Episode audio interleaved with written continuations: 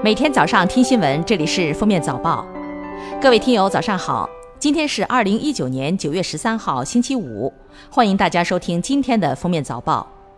来看今日要闻：中国人不爱买衣服了。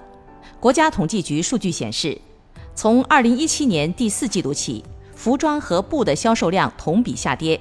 其中，二零一八年服装销售量五百四十点六亿件。相较二零一七年的七百一十九点一亿件，下降百分之二十四点八。然而，二零一八年限额以上服装类商品零售额实现九千八百七十点四亿元，累计增长百分之八点五。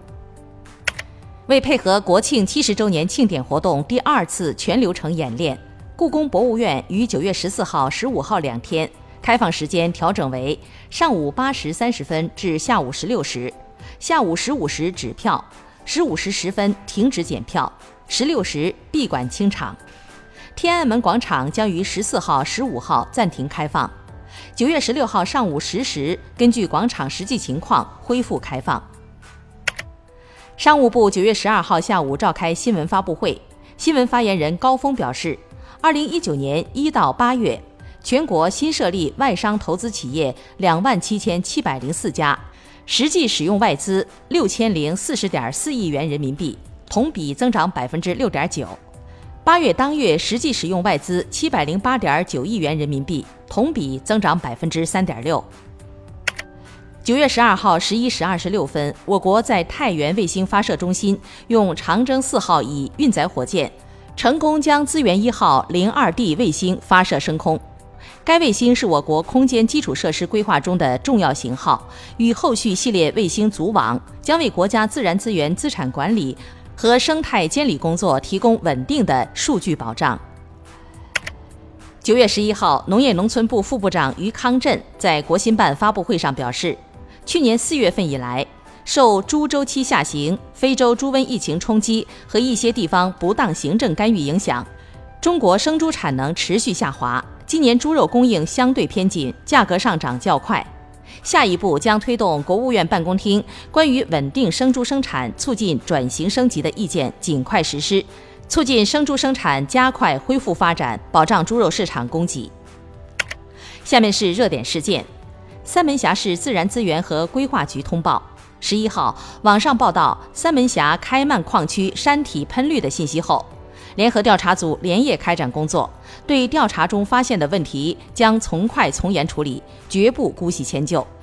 此前，河南三门峡当地矿企被指将裸露的山体喷成绿色，视频显示数量多达十余处。九月十二号消息，贵阳市人民政府关于废止《贵阳市小客车号牌管理暂行规定》的决定，已经二零一九年九月十号市人民政府第六十四次常务会议通过。此前报道称，二零一九年贵阳市号牌发放量在二零一八年基础上增加三万个以上，并根据具体情况实时取消小客车专段号牌摇号等。今年年初，华东政法大学大三学生小王因携带零食被上海迪士尼工作人员翻包阻拦，小王认为上海迪士尼侵害了消费者的合法权益，便将其告上法庭。十二号。该案原被告双方达成调解协议，食品损失四十六点三元，迪士尼补偿五十元。据报道，腾讯内部正在孵化一款信用支付产品，暂定名称为“分付”。继蚂蚁花呗、京东白条之后，分付代表腾讯系重新点燃了信用支付的战火。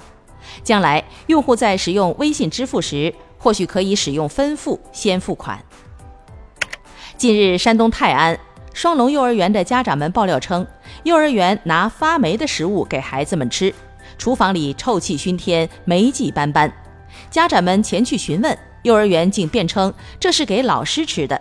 十二号，相关部门发出通报，双龙幼儿园罚款十万元，园长被行政拘留十日。九月十一号，苹果发布了包括 iPhone 十一在内的多款新产品。截至周三收盘，苹果股价上涨超过百分之二，市值再次突破一万亿美元。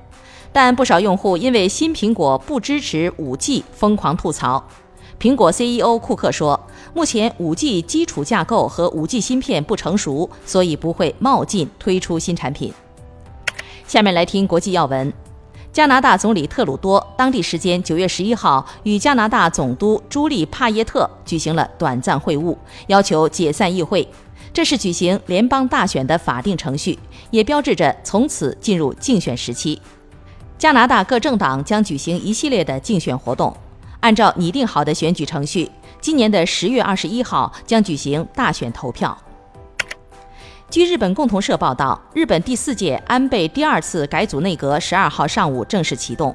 日本首相安倍晋三将全力致力于欲实现的社会保障改革，解决日韩关系恶化等外交课题。安倍有意力争加快讨论，实现二零二零年施行修改后宪法的目标。九月十号，《自然通讯》论文指出，科学家在亚马逊盆地发现两个新的电鳗品种——福打电鳗和瓦氏电鳗。